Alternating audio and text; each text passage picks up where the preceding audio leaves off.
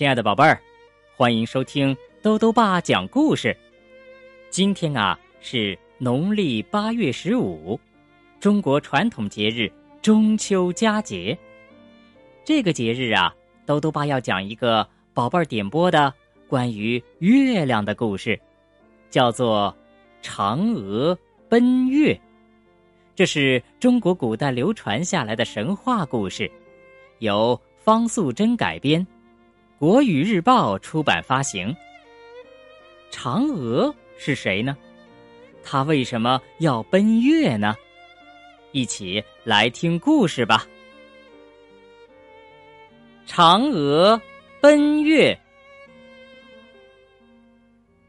很久很久以前啊，在一个夏天的午后，天空中的太阳忽然由一个。变成了十个。大地因为承受不了十个太阳的高温照射，所有的草木和河流几乎都干枯了，土地也皲裂了，有些地方甚至还起火燃烧。原来呀，这十个太阳都是玉皇大帝的儿子，玉皇大帝。派他们轮流值班，规定每天只能出现一个太阳。但是这天下午，年纪最大的太阳说：“只有一个太阳在天空中值班，实在是太无聊了。不如我们兄弟们一起出现，吓一吓地上的老百姓，好不好？”好啊，好啊，看他们又惊又慌的样子，一定很有趣。十个太阳立刻大摇大摆的在天空中转过来转过去，他们转的好高兴啊！可是老百姓却被害苦了，他们忙着到处灭火、抢救生物。老百姓们的怨声。传到了天上，玉皇大帝得知自己的儿子们居然正在人间胡作非为，他非常生气，于是立刻找来了神射手后羿，让后羿替他去管教一下这帮捣乱的太阳们。后羿非常擅长射箭，他还有一个美丽的妻子，叫做嫦娥。夫妻俩都很善良，最是同情百姓疾苦了。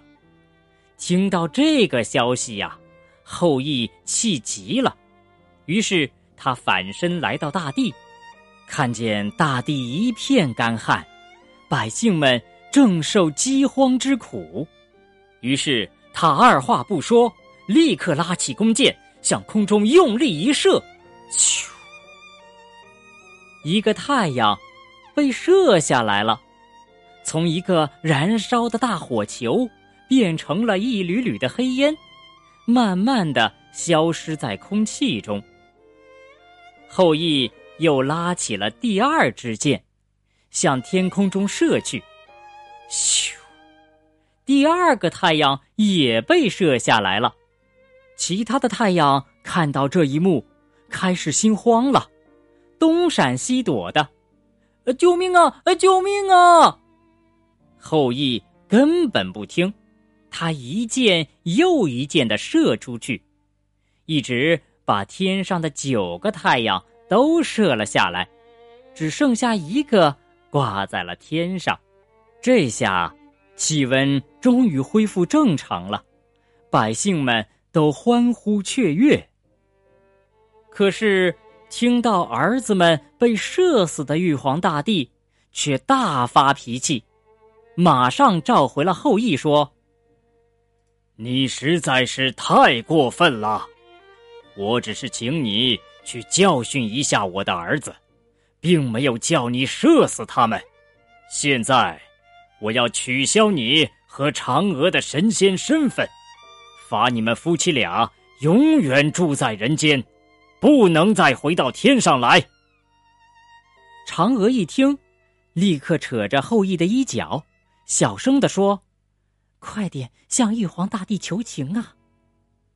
后羿却拉着嫦娥转身就走，还自言自语的说：“那就不要回来嘛，留在人间多好啊！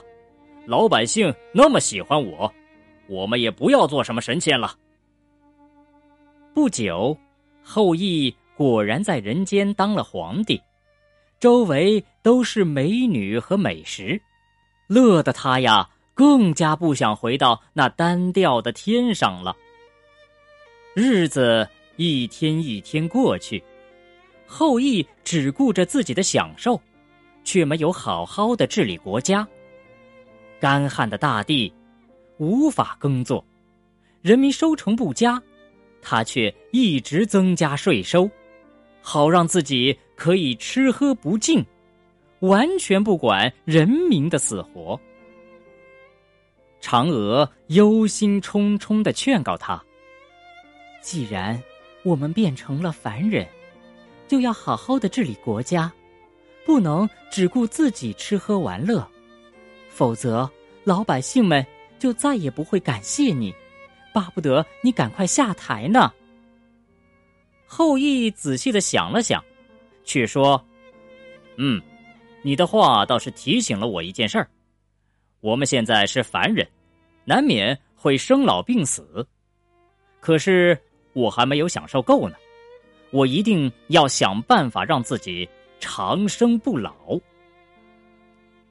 有一天，忽然出现了一位老公公，他对后羿说。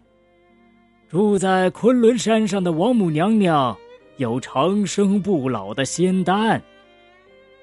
后羿一听，立刻就要派人去向王母娘娘求取仙丹。老公公说：“你必须自己去，王母娘娘才会把仙丹送给你呀。”于是，后羿背着弓箭，骑上骏马，向昆仑山飞奔而去。一路上都是高山峻岭，危险重重。后羿一心只想着要拿到仙丹，不怕千辛万苦，终于到达了王母娘娘居住的瑶池。你为什么要长生不老呢？王母娘娘问后羿。我设下了九个太阳，为老百姓们解除了干旱。却因此被玉皇大帝贬为凡人。我的妻子嫦娥啊，每天都不开心，她一定是怪我害她不能当神仙。如果王母娘娘能赐给我们长生不老的丹药，她应该会高兴一点儿。王母娘娘说：“看在你对妻子的一片爱心上，我把几百年才炼成的两颗仙丹送给你。”你们俩一人一颗，在今年中秋节的晚上吞下，就可以长生不老了。后羿问：“那如果一个人吃了两颗呢？那就可以飞回天上去当神仙了。”王母娘娘说：“呃，那倒不必了，我还是要留在人间。”后羿本来想说留在人间好好享受，但是又怕王母娘娘认为他自私，马上改口说：“我要留在人间和嫦娥永远在一起。”王母娘娘点点头，希望你是真心真意的。后羿快马加鞭的回到了王宫里，他兴奋的对嫦娥说：“再过几天啊！”就是中秋节了，到时候王母娘娘给我的仙丹，我们俩各自吃一颗，就可以长生不老，永远的活在世界上了。后羿把两颗仙丹放在一个珠宝盒里。到了中秋节的晚上，在花园里等候的后羿一见月亮出来了，立刻对嫦娥说：“到时候了，快去把仙丹拿出来。”嫦娥从珠宝盒里拿出了仙丹，愣愣的看着那两颗彩色的药丸。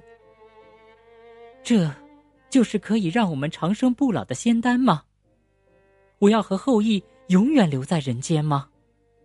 从前的后羿是令人敬佩的射日英雄，可现在的后羿只求荣华富贵，却不想好好治理国家，还变成了十恶不赦的暴君。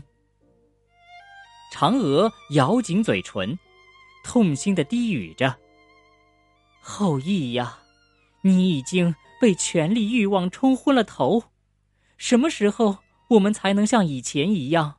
开开心心的生活呢。你已经很久很久没有陪我一起赏月了。想着想着，嫦娥鼻子一酸，眼泪不禁悄悄的滴了下来。嫦娥犹豫再三，终于决定拿出两颗不老药，一口吞了下去。嫦娥吞下了药，身子。立时飘离地面，冲出了窗口，向天空飞去。还在外面等候的后羿，突然发现妻子居然一个人飞上了天空，一下子就明白了，嫦娥应该是一个人吃下了两颗不老药，于是连忙大声呼喊自己的妻子，希望她能够停下来。可是这个时候啊。嫦娥自己也控制不住自己的身体了，还是不由自主的往上飘。气冲冲的后羿毫不考虑的就拉起了弓箭，向轻飘飘的嫦娥射去。后羿射了一箭又一箭，奇怪呀，都没有射中。他以为是自己的心太软了。气呼呼的说：“不必可怜嫦娥，是他自己活该。谁叫他背叛我？我一定要把他射下来。既然我不能长生不老，他也休想回去当神仙。”其实啊，后羿射不中嫦娥的原因之一，是他过去一直沉溺在享乐之中，缺少了练习，箭术都退步了。当然没有办法射中目标。眼看利箭一支一支的落到地面，嫦娥也越飞越高，越飞越远了。后羿只能恨得牙痒痒。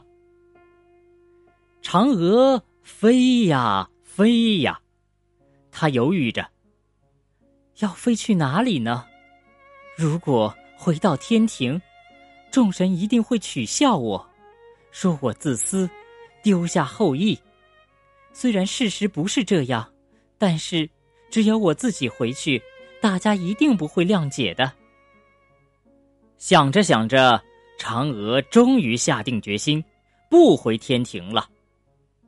这时候，他正好飞到靠近月亮的地方，看见月亮里面有一座宫殿，一只兔子正在宫殿里捣药。